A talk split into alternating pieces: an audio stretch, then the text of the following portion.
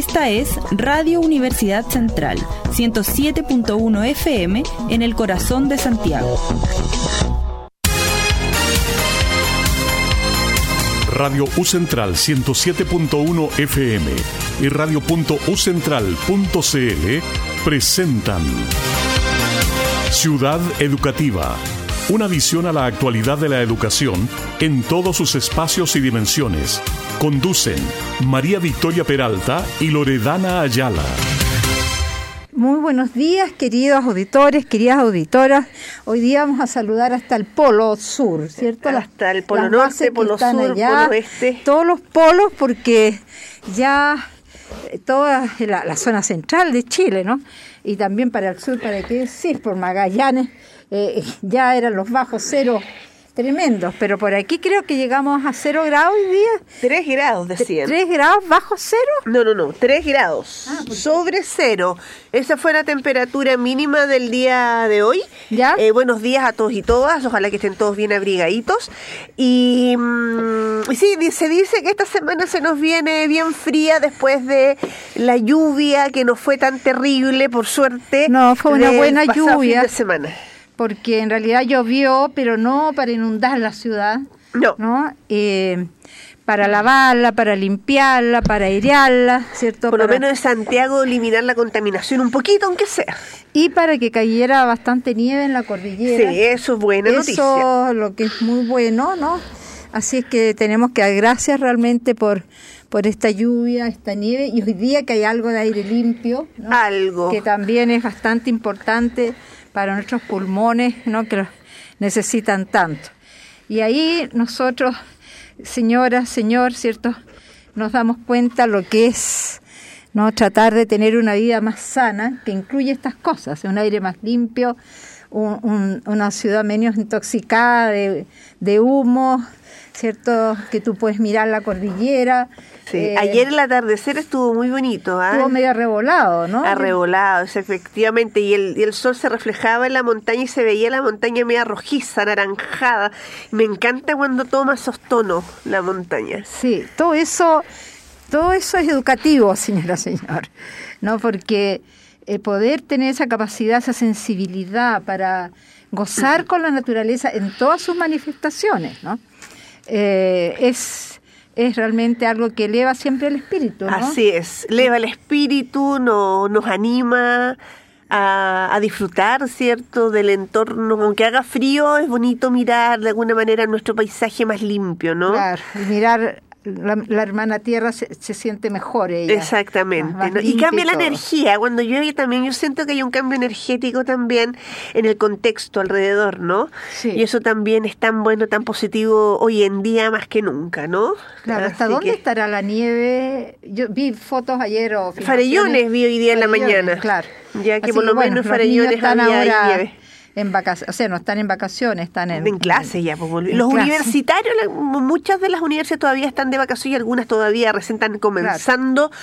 sus vacaciones, así que ellos son los que quizás los que van a disfrutar estos periodos de nieve. Lo malo es que es tan caro este deporte cuando debería ser... Eh, un deporte barato, ¿no? Que alguien debería subvencionar. Sí, pero mira, yo mira, yo me he tirado la nieve con bolsas de basura. Ah, sí, pues. Me he tirado la nieve con las cosas de, de estas de, de hule pero, del, del, auto pero y ahí esas son re buenas. ¿no? ¿Ah? ¿En Lagunilla?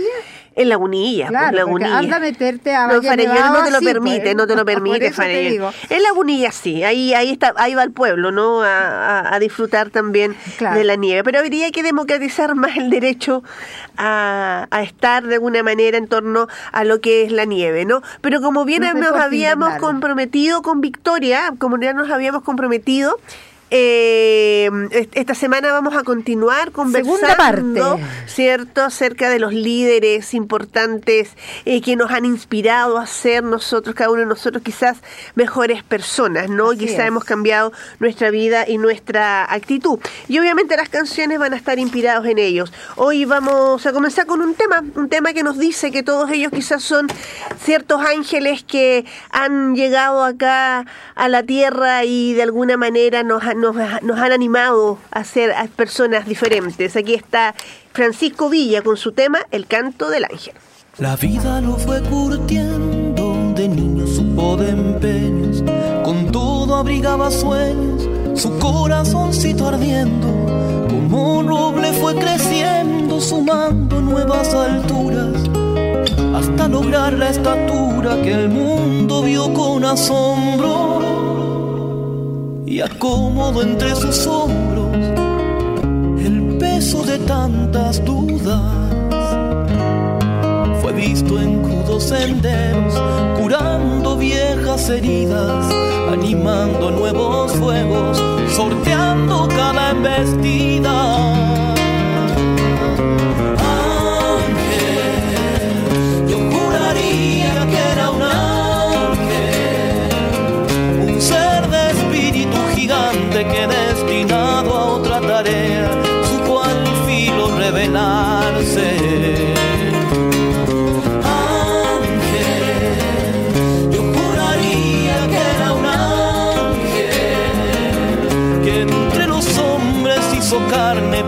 Sumarse a la pelea para abrazar un sueño grande.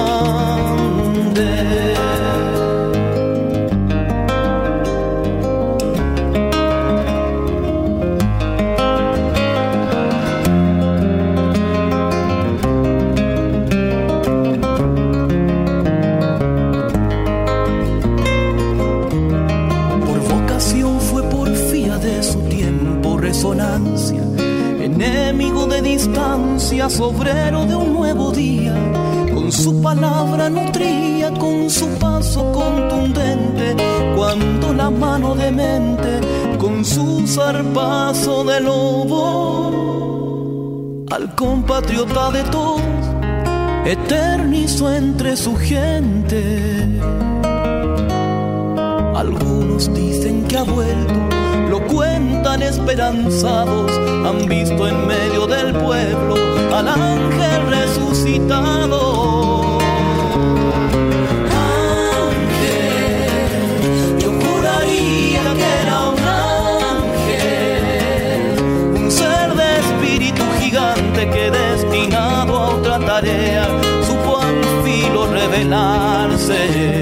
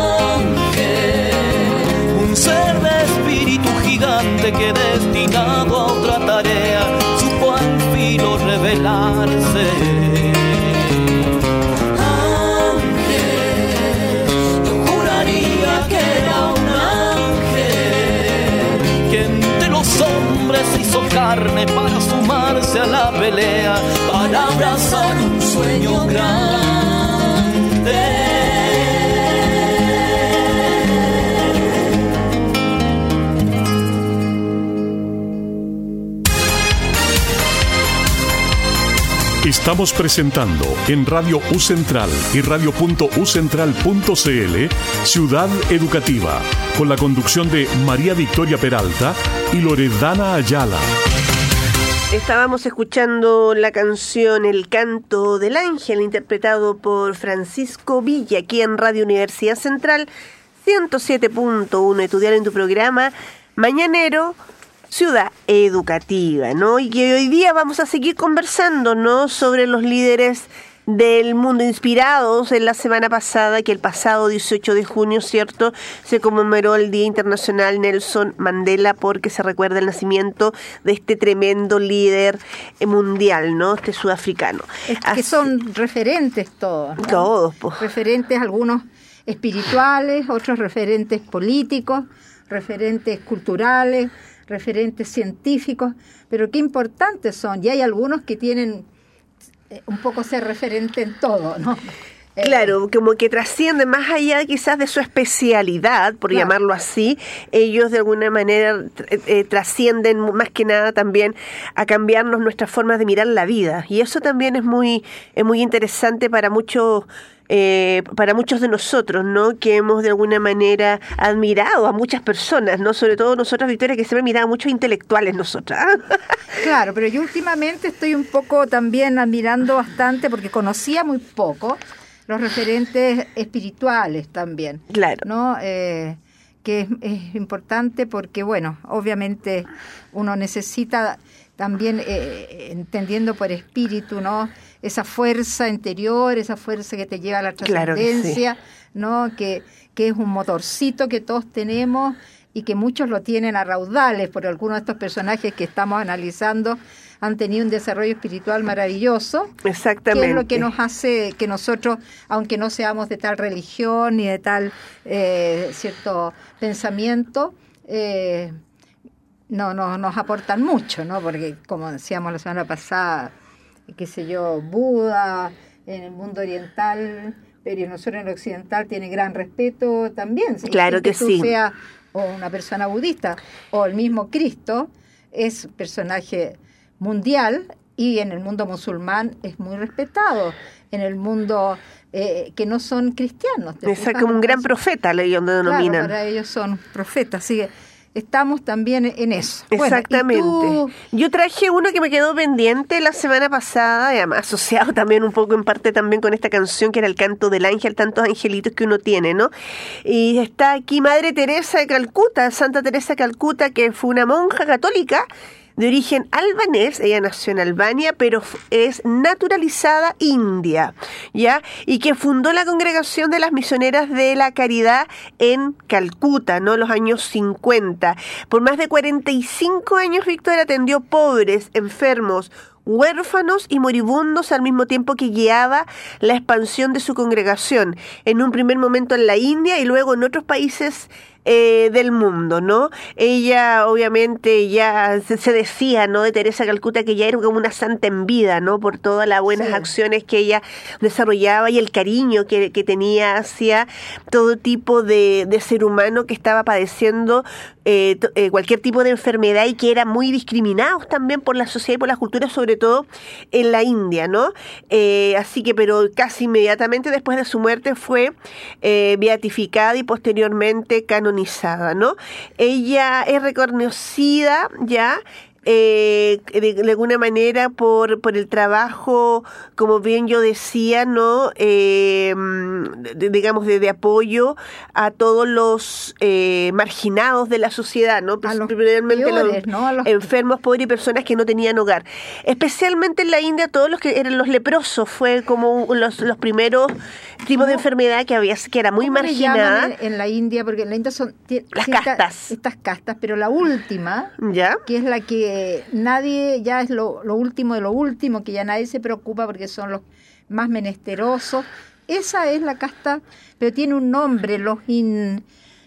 eh, ¿cómo no? Ya lo vamos a ya no buscar, lo vamos a buscar, ¿ya? Pero son, ella en especial se dedicó a atender ese sector. ¿no? Claro que sí. Por Bueno, nadie eran atendidos, por nadie eran considerados. Claro, bueno, ella también, bueno, ya en los años 70 ya eh, fue, empezó a ser reconocida de manera internacional y había adquirido esta reputación de persona humanitaria y defensora de los pobres e indefensos, ¿no?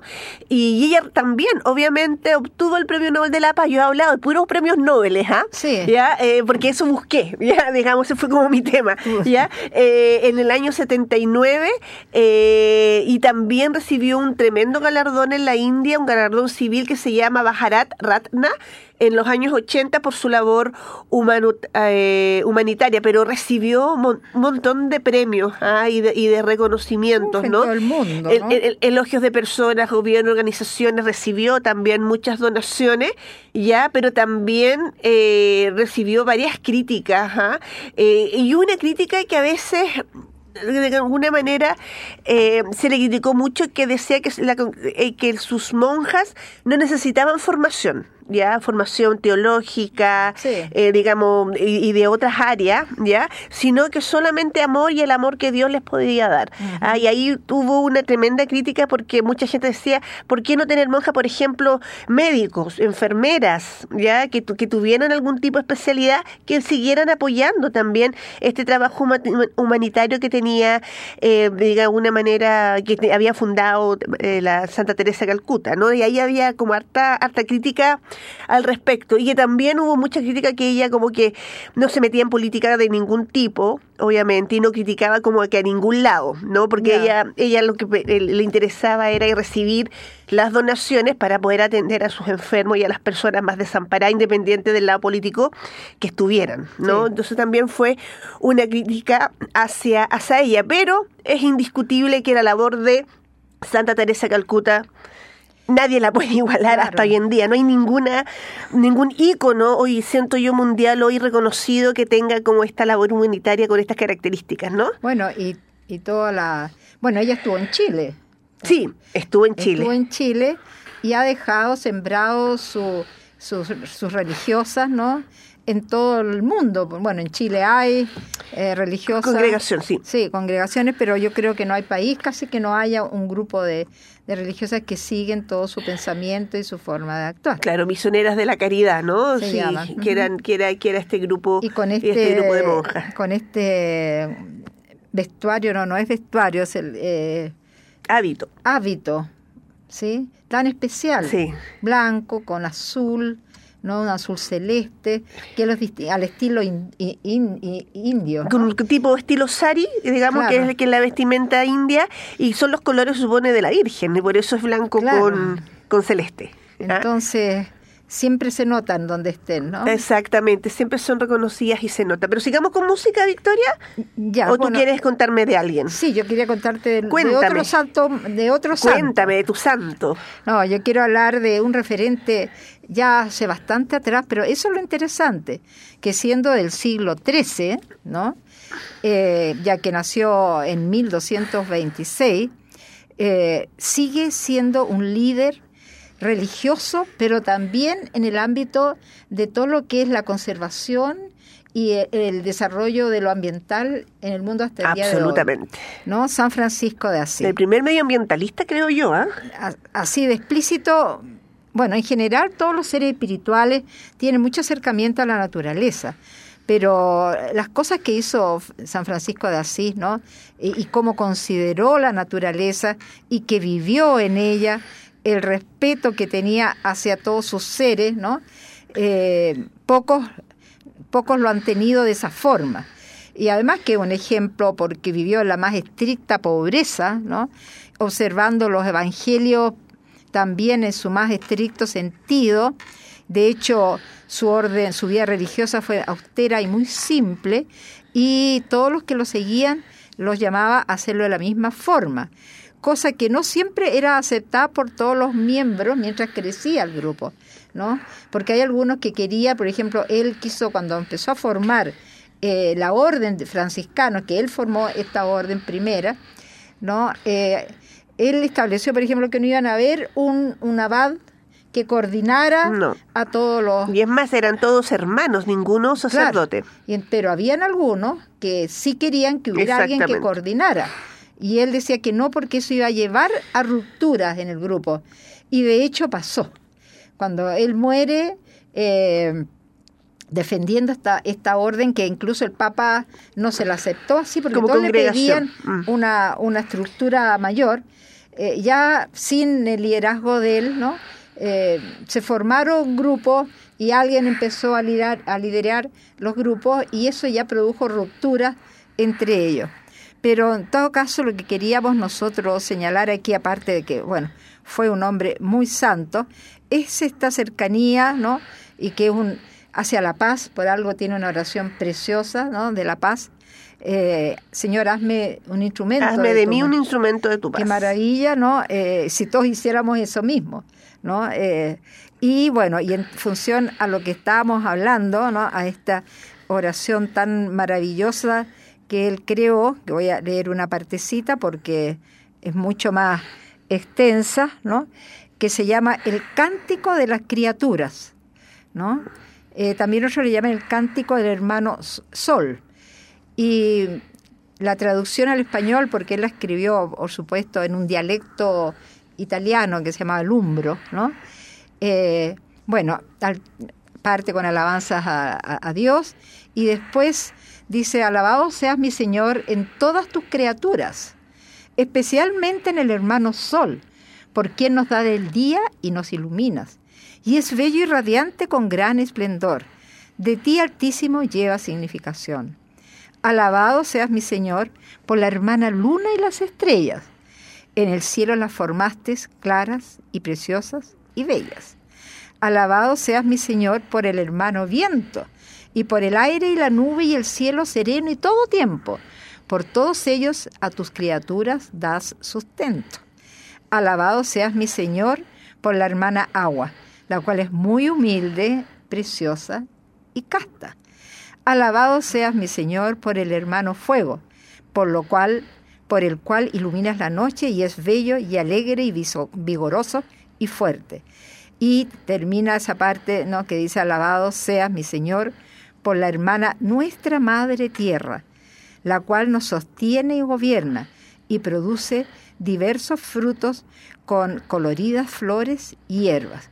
Bueno, y después pide por la paz, ¿no? Y, y, va cerrando, mm. no dando gracias a todos.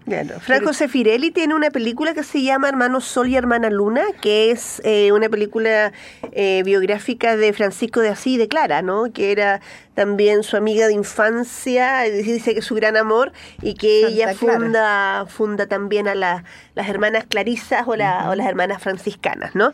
Así que también bien interesante porque el título de la película está inspirado también en este poema. En este poema, pero qué hermoso cómo va. Y fíjate que, ¿por qué? Porque, por ejemplo, hoy día que hace frío, ¿no? Uno diría, oh, este frío, de hecho lo dije yo, este frío, que, qué malo, dije yo, que, oh, que me hace salir toda apretada. Entonces salgo y la vecina al frente le digo, por Dios que hace frío, ¿no? Y me dice, sí, pero aproveche de respirar. Sí, porque el aire está mejor. Entonces yo dije, lección de San Francisco aquí, porque yo debería decir, claro, hermano frío, gracias porque estás dándonos un aire más puro, ¿no?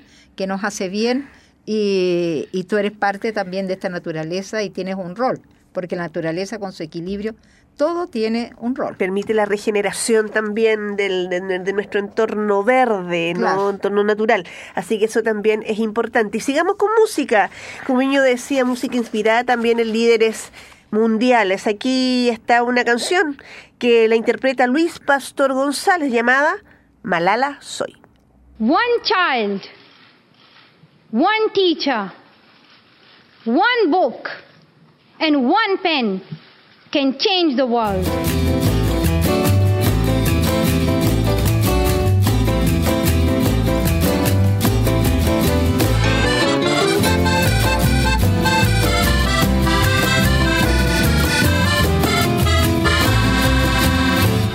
Esos ojos café claros, ese pétalo en tu rostro fueron penetrados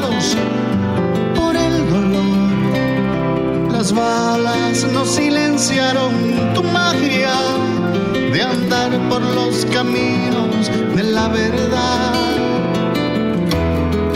Con el poder de tus palabras, por el coraje en nuestras almas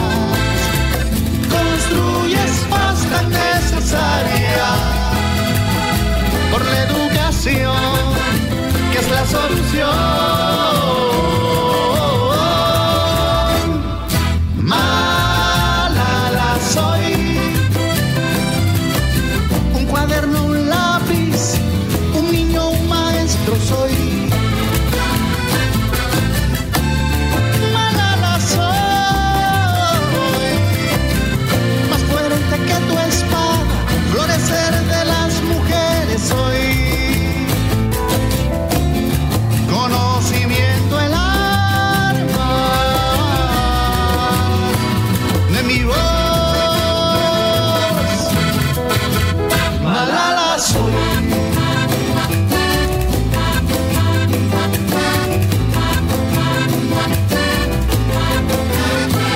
Esa luz salió del valle suave, en montañas y verdores, a la altura de tu dignidad.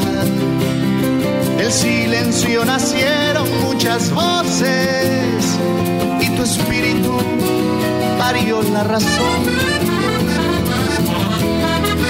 Con el poder de tus palabras, por el coraje en nuestras almas,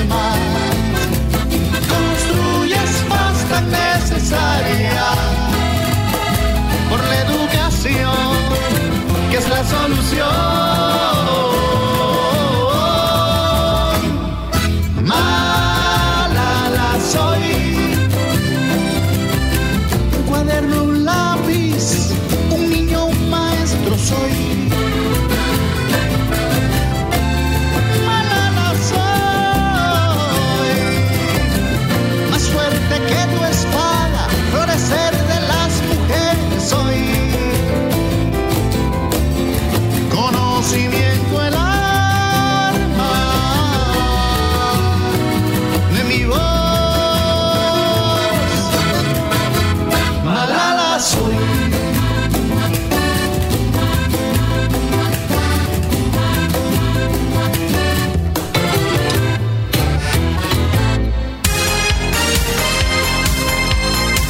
Estamos presentando en Radio U Central y radio.ucentral.cl Ciudad Educativa, con la conducción de María Victoria Peralta y Loredana Ayala.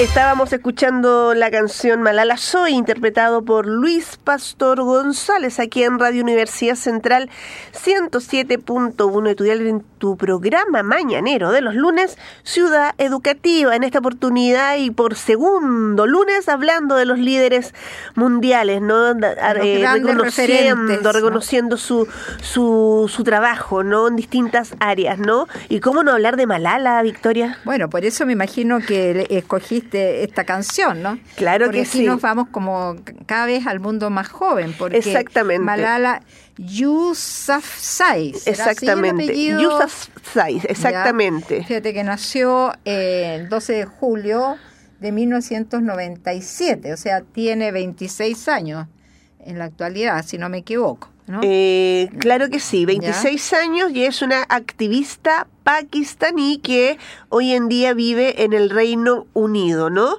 Después de que tristemente sufrió a, la edad de 15 años, ¿cierto?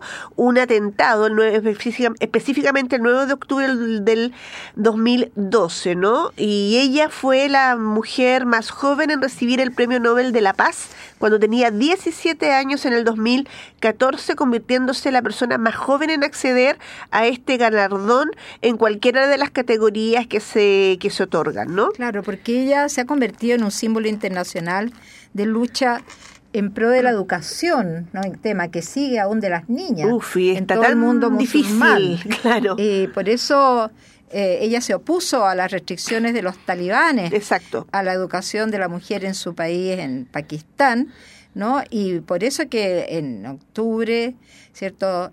A los 14 años fue objeto de un atentado. Imagínate una chica que a los 14 años sufre un atentado en que recibió dos disparos en la cabeza y que hirió a sus dos ami- amigas con que iba cuando volvían a casa de la escuela, ¿no? En la localidad de Mingora. Que es tremendo, ¿no?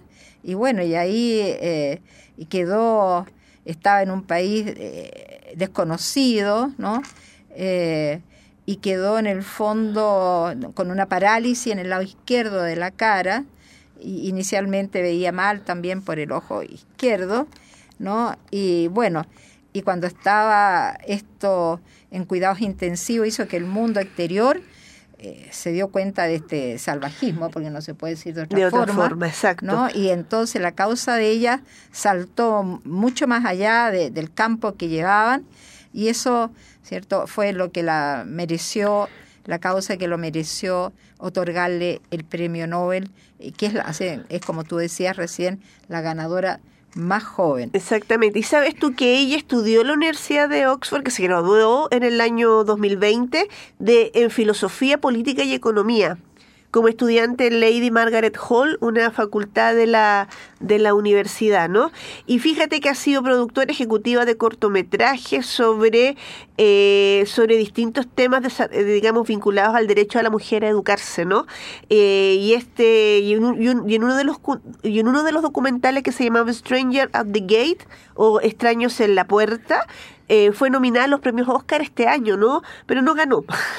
ya, pero te cuento un poco de alguna manera que también ha, ha, trabajado. Fue bloguera, fíjate, en la BBC con un seudónimo donde contaba las situaciones que vivía en el en, Inglaterra ya eh, eh, perdón en, en, Pakistán a la luz de la digamos de la de, la represión de los talibanes sobre todo por la condición de ser mujer y, y, el derecho de ella a querer educarse no claro y ella bueno ha escrito libros no tiene un libro básico que se llama Malala mi historia exacto. Y hay otros que se han derivado también como para niñas y jóvenes no el, por ejemplo hay uno que se llama el lápiz mágico de Malala My, Name is Malala, ¿no? que son eh, que son para que lo lean justamente niñas y jóvenes, ¿no? para que entiendan la causa de ella, porque en el fondo lo que eh, quiso o lo que enseña la historia de Malala, que todavía tiene una vida muy grande por delante, larga, es que no nos demos vencidos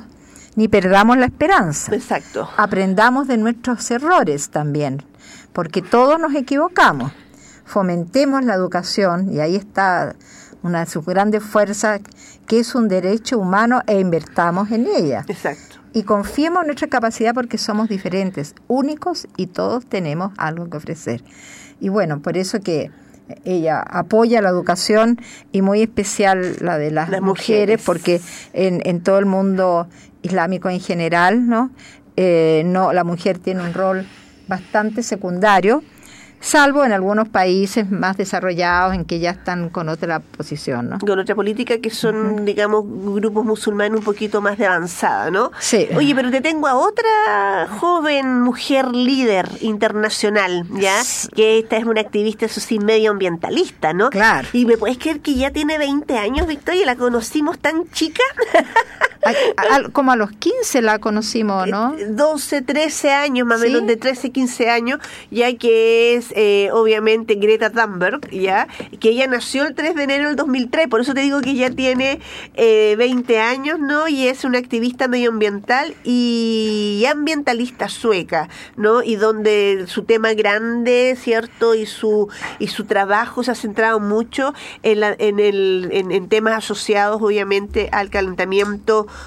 global, ¿no? Fíjate que ella, bueno, es de familias asociadas a las artes, ¿no? Eh, digamos, de la, a la actuación y al canto, ¿ya? Y sabes tú que ella cuando tenía, mm, dicen, ocho años, escuchó hablar sobre el tema del cambio climático, ¿ya? Y no podía entender por qué se estaba haciendo tan poco al respecto, ¿no? Y fíjate que tres años después, es decir, cuando tenía eh, 11 mm, eh, años, o 12, 12 años, ya se deprimió ella se aletargó, dejó de hablar y comer y finalmente fue diagnosticada con síndrome de Asperger, trastorno obsesivo compulsivo y mutismo selectivo.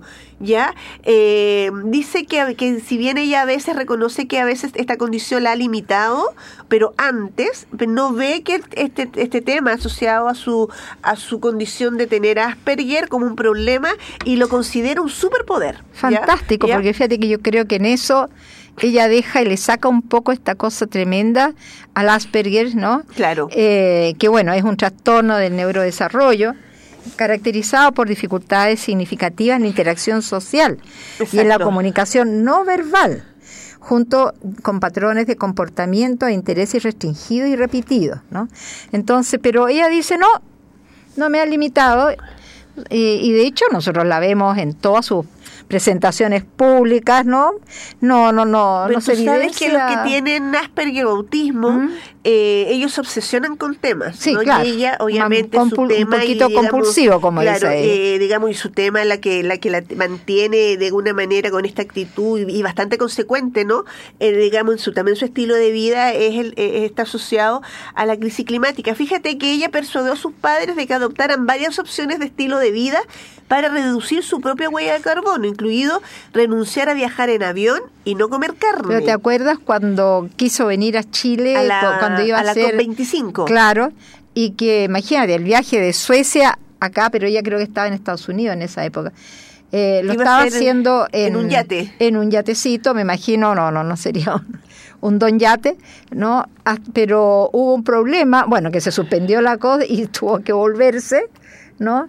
Pero ella no se traslada en aviones, ¿no? No, no, no viaje en avión. y no come carne, ¿no? Que bueno, eso, mucha gente no está comiendo y muchos jóvenes no, no comen carne porque no solamente por, por la vida del animal, ¿no? Que, que, eh, que es evidente, sino porque eh, la, la gran producción de vacas que tiene el mundo ¿no? y de bovinos en general hace ellos expelen muchos gases eh, y esos gases son parte de lo que va eh, lesionando, por decirlo de alguna forma, dañando todo el, el- aire y las capas de atmósfera y todo eso. Claro, oye, ella, generó todo un, un movimiento que me parece bastante interesante de que ella en Suecia protestaba todos los viernes, ¿ya? Y se llamaba, de se denominó una huelga escolar por el clima, ¿no?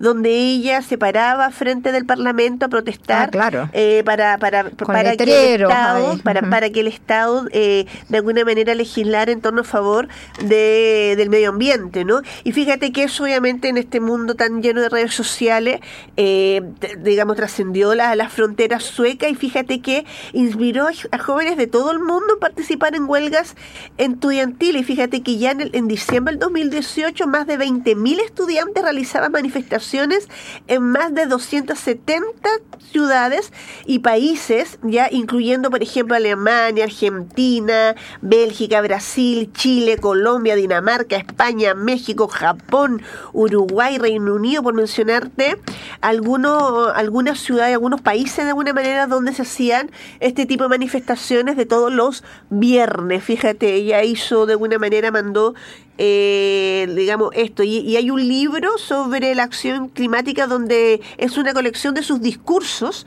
y ahí que se llama Nadie es demasiado pequeño para marcar la diferencia. Si tú compras este libro que fue publicado en el 2019, eh, tu, ese dinero es donado a obras de caridad asociado al cambio climático. Mira, mira qué interesante todo lo que Greta con solo, recién teniendo 20 años, este año, estamos hablando de 2019, cuando tenía eh, 16 años, ya hacía todo este trabajo para eh, defender, cierto, eh, el cambio climático y, y apoyar de alguna manera todas las acciones que, que significaran cuidar y preservar el medio ambiente, Victoria. Claro, y lo, y lo importante, ¿no? También, bueno, importante entre muchas cosas, como dices tú, es que ha creado también ya una escuela, ¿no? En, el mundo, porque, por ejemplo, en Chile, eh, al poco tiempo empezaron a surgir diversas jóvenes, varones y damas, ¿no? Y chiquillas, ¿no? Y empezaron a ser activistas ambientales acá, Exacto. que les han hecho entrevistas, por ejemplo, eh, Julieta Martínez, eh, Andrea Obaid, eh, Antonio Lara, Sandra Antapani, que es educadora ambiental en Chiloé, ¿no? Bueno, es decir, ella ha hecho, ¿no? Ha hecho, ha formado, ha formado en el fondo indirectamente, ¿no? Eh, jóvenes que al igual que ella están participando en sus países y de hecho dos activistas chilenos fueron a la a la reunión que se hizo después en Italia el COP 26 no Eh, que fueron Julieta Martini y Benjamín Carvajal que fueron representando a, a Chile Exactamente, así que ahí tenemos otra gran mujer líder y que ojalá siga que hace escuela. dándonos, dándonos ejemplos de, de consecuencia, ¿no? Pero sigamos con música, música como bien yo decía, dedicada a líderes de la- nuestra historia, pero también líderes de este de este tiempo, ¿no? Pero ahora nos vamos un poco a líderes de la historia con esta canción de los Inti y Gimani. Aquí está la canción, Simón Bolívar.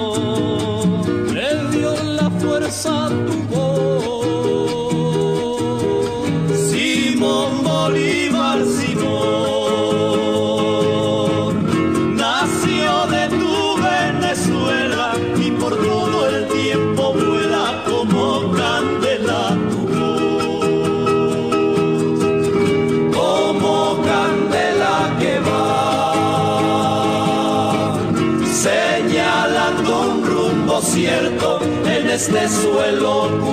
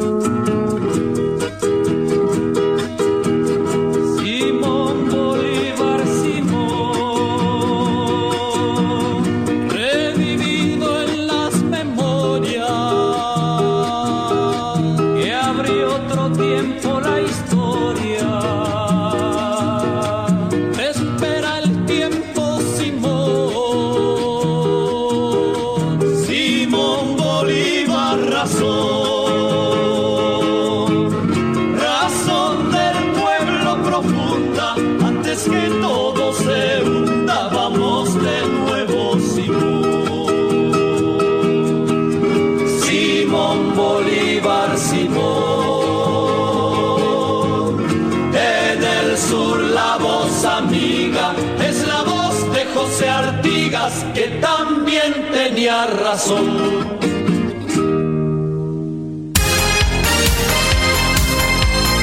Estamos presentando en Radio U Central y radio.ucentral.cl Ciudad Educativa, con la conducción de María Victoria Peralta y Loredana Ayala.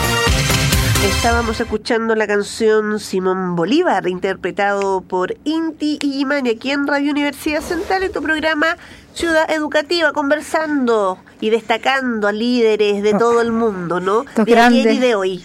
Estos grandes referentes. Sí, quisimos poner también un, un gran líder latinoamericano, porque bueno, la idea, señora, señor, es que usted con sus jóvenes, con sus niños, ¿no? Hay libros de cuentos, hay libros de imágenes, hay eh, películas, ¿no? En este momento en, una de estas eh, plataformas, plataformas hay una de Simón Bolívar eh, una serie maravillosa, hecha en, en, los lugares muy reales, ¿no?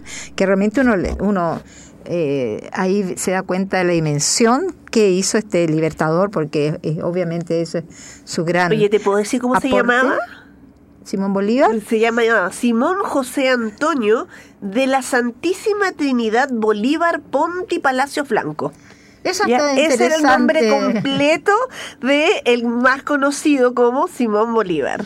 Hasta eso es interesante que usted le cuente, señora, a sus hijos para que vean, porque eso era habitual de todos antes, ¿no? Claro. se llamaba Juan Pérez. No, pues, no, no, no, Juan del Carmen de las Mercedes y le seguían agregando ahí de todo, ¿no? Para que realmente era, pero te fijas, Antonio de la Santísima Trinidad, o sea, siempre pidiendo el resguardo, ¿cierto?, de arriba. Bueno, todos sabemos que lideró las campañas que dieron la independencia a varias naciones americanas, fue fundador de este intento de formar la patria grande que, Exacto, la unificación de América Latina. La Gran Colombia, fue legislador, ¿no? el redactor y fue presidente de Bolivia por un pequeño tiempo también, en menos de un año, ¿no? Claro que sí. Eh, pero fue un hombre que se la jugó con pasión por la causa de la liberación de América, ¿no? Y, y que tuvo muchas dificultades, obviamente, ¿no? Pero tuvo traiciones, ¿no? Eh, tuvo batallas que eran increíbles, eh, eh, cruzó con, el, con, sus regimientos por, espacios muy complicados de, de alturas, de, de espacios con, con pantanos, realmente eh, yo creo que vea, señora, señor, esa serie, porque usted, es muy distinto leer un libro sobre la biografía de Simón Bolívar y, y, ver la, lo que significaba esa travesía y ese sueño americano de querer unir esta América que claro, por supuesto porque su gran batalla era cierto la emancipación hispanoamericana frente al Imperio español, ¿no? Que América Latina de alguna manera se gobernara a sí misma, ¿no? Y que no dependiera de la corona de España, que en esa época era la que mandaba, ¿no? En el continente. Y ahí tuvo relaciones con otros grandes como José San Martín, Antonio José de Sucre, y bueno, y detrás de, de cada hombre siempre dicen que hay una gran mujer, ¿no? Y hubo una que, que también es, hay que sacarle el sombrero, porque siempre decimos como que hubiera sido él solo, ¿no? Exacto. Que fue una ecuatoriana, doña Manuela Sáenz, ¿no? También que tenía de Vergara y Espurú, ¿no? Y que murió muy sola y abandonada en un puerto de Perú, después de haber sido la compañera que, como lo, lo dice, apañó, a- eh, apoyó, acompañó a Simón Bolívar, ¿no? Eh, y la gente la quería mucho y le llamaban Manuelita Sáenz. Y ella fue también política y militar ecuatoriana. Ella tomaba las armas, ¿no? Pero además hacía, cuando se establecieron en Colombia por un tiempo, hacía de, de la dama de casa y hacía todas esas funciones, pero además le trabajaba la política, a buscar recursos y cuánta cosa. Por eso que creo que Manuelita Sáenz, que cada día ha sido más reconocida, ¿no?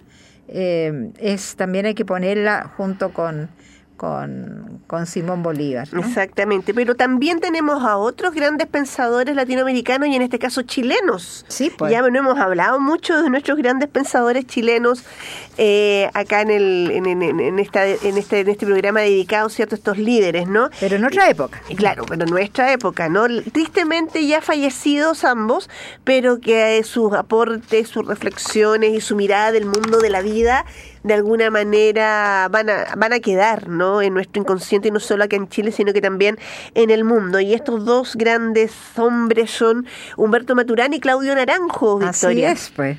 Ya, si quieres yo parto contándote de, de, como siempre yo digo, ¿no? Mi amante intelectual, ¿no? Porque para mí. Humberto Maturana, me- a mí me ha movido mi, mi, mi sentido de vida, ya, y mi sentido del amar, fíjate. Entonces di tu, ¿Ya? no tu amante, tu, a ver, tu, tu, Es que por eso, claro, pero yo digo mi amante por eso, por el amar, ¿no? Ah, ya. ya, bueno, Humberto Augusto Rastón Maturana Robesín, nombre, ¿no? Dios mío. Ya, él, él fallecido ya tristemente hace dos años, ¿no? En el año 2021. Él fue biólogo, filósofo y escritor chileno. Recibió el Premio Nacional de Ciencias también en el, en 1994. Él trabajó en distintos lugares eh, del mundo, trabajó en el MIT, por ejemplo, ya que es una es una un instituto tecnológico de Massachusetts bastante reconocido y, uno de los temas también más importantes es que junto con Francisco Varela desarrolló el concepto tan famoso y tan reconocido a nivel internacional que es la autopoiesis, ¿no? Sí. Eh, y Entre otros, ¿no? Entre, en- entre, entre otros grandes conceptos. Pero pero la auto- tan- él acuñó muchos Muchos temas, pero la autopoiesis fue la primera que viene desde, desde la fundamentación biológica y que les permitió ser reconocidos a él, tanto a él como a Francisco Varela a nivel internacional, ¿no? Y hay una explicación bastante interesante sobre la autopoiesis en el, en el árbol del eh, del conocimiento, ¿no? Que, que es uno de los primeros libros que tiene Humberto Sí. Maturana junto con eh, Francisco Varela, ¿no? Él, por ejemplo, habla dentro de sus reflexiones a, a cambiarnos las preguntas acerca del ser, es decir, quiénes somos nosotros, ¿no? Sino que más él dice que en realidad la pregunta de quiénes somos no es tan relevante desde la mirada, desde la biología, porque todo lo mira desde la biología, sino que cómo nosotros comprendemos nuestra existencia desde la realidad que nos toca vivir. ¿Ya? Entonces, por lo tanto, ahí acuña el tema de la realidad en- o, o la objetividad entre paréntesis, ¿ya? Y la objetividad sin paréntesis, que te quiere decir que nuestras realidades la miramos desde nuestra propia historia y desde nuestra propia estructura biológica. Pero él ¿Ya? hace también una crítica bien fuerte a la ciencia conce- eh, concebida eh, en la modernidad, o sea, por su objetividad, que en el fondo dice, no, la objetividad tal cual no existe. No existe la ¿no? objetividad. Eh, somos seres humanos, está el amor, está la subjetividad, y para mí uno de los grandes aportes que da esa dimensión mucho más integral, mucho más holística del ser humano. Exactamente, y bueno, y su gran tema final fue la cultura matrística, ¿no? El, el- el, eh, y, y todo lo que está vinculado al lenguaje, ¿no? Como tú me decías, ¿no? Que en el fondo que el lenguaje obviamente declara o decreta el mundo, ¿ya? Y, y dependiendo de la forma en que nosotros conversamos, porque además él no dice que nosotros tenemos que dialogar, sino que tenemos que conversar los unos con los otros y que él le da la definición etimológica al conversar, que es danzar con el otro, ¿ya? Entonces, desde esta conversación es que nosotros generamos el lenguajear, que es una nueva forma de acercarnos, de mirarnos, de conocernos y de validarnos. Y ahí surge también su gran término, que digamos, su gran definición de lo que sería el amar, que es ver al otro y la otra como legítimo otro y otra desde también mi realidad, desde mi objetividad, entre paréntesis, ¿no? Y validarlo. Ah, es decir, él, él es tan válido como yo. Y por eso él decía que mientras no nos sentemos, por ejemplo, en este caso, los chilenos y las chilenas, cuando él habló mucho, digamos, a la luz del estallido social, eh, a conversar, a legitimar las posturas y las miradas de los unos y las otras, no íbamos a poder ir a llegar a un consenso que nos permitiera construir un Chile diferente. Bueno, y en su último libro, ¿no? Eh, la reflexión... Eh, el que hizo con el con Jimena Dávila. Sí, después del, de la pandemia. Sí, sí. Ahí él hace todo un mensaje, Exacto. Y dice que esta pandemia nos develó, nos abrió los ojos para ver lo que realmente pasaba.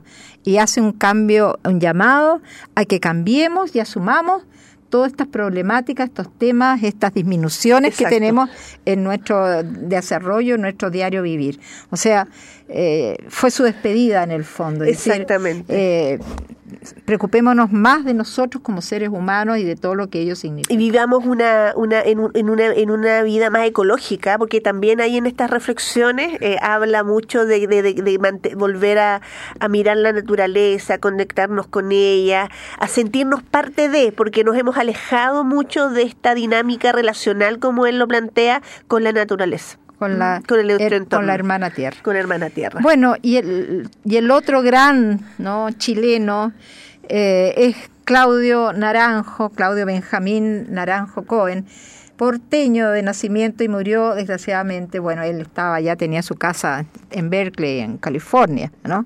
Psiquiatra, escritor y se convirtió en uno de los pioneros máximos y referente de la psicología transpersonal. ¿No? Él fue médico, por supuesto, al ser psiquiatra, ¿no?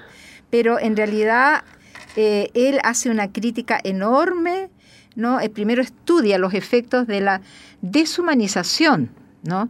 De la educación médica tradicional. Exactamente. eso, ¿no? Eh, cuando te ven la presa y no te ven enteramente. Pero él hace una crítica a la sociedad, bueno, a la educación eh, también escribió más de un artículo y un libro, aquí tengo uno en la mano, de Claudio Naranjo, Cambiar la educación para cambiar, el mundo.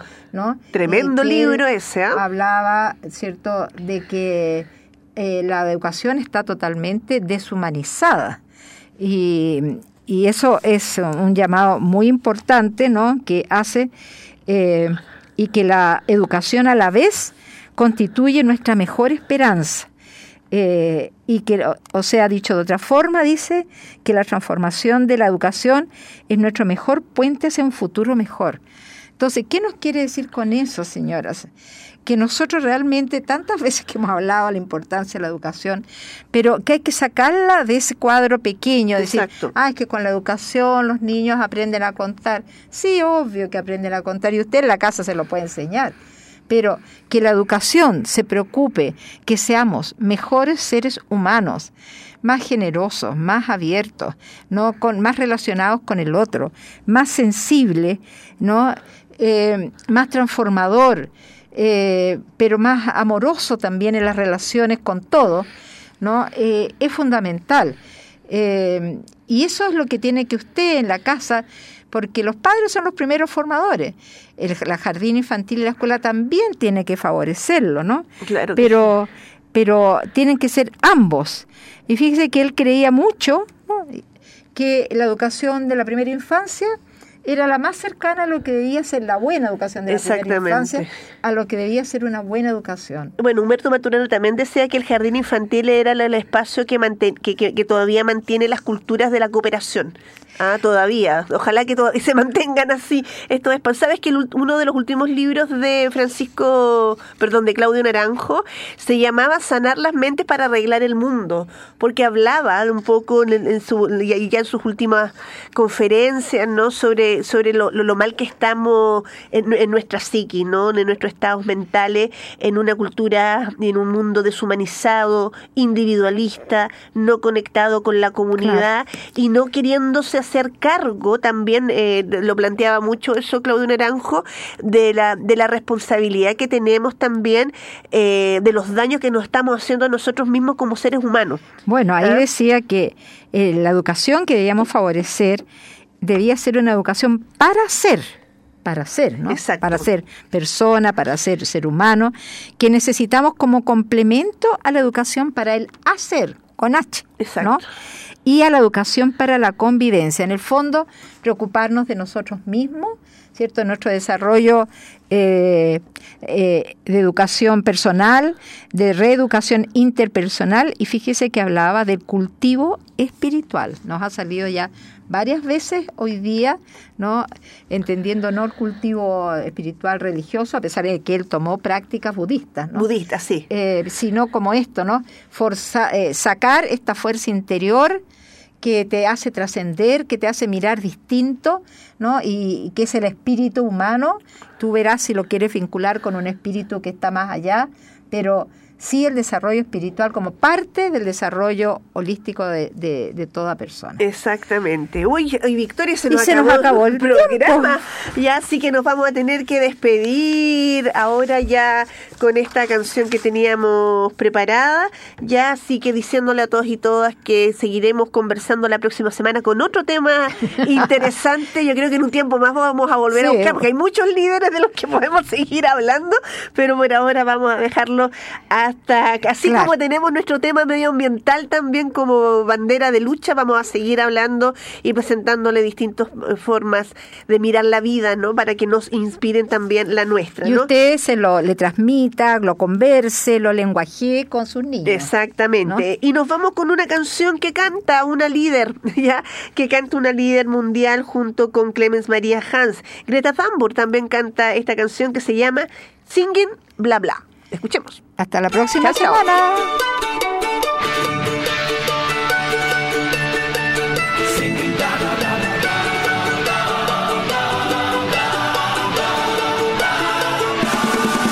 You can shove your climate crisis up your arse.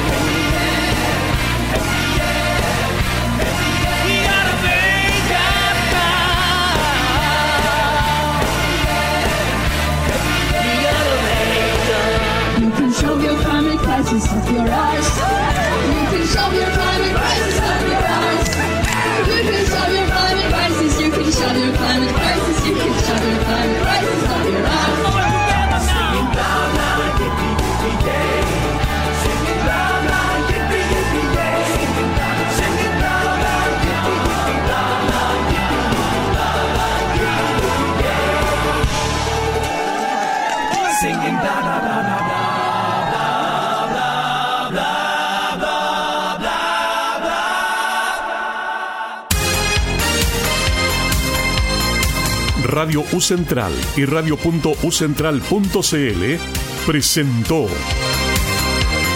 Ciudad Educativa, una visión a la actualidad de la educación en todos sus espacios y dimensiones.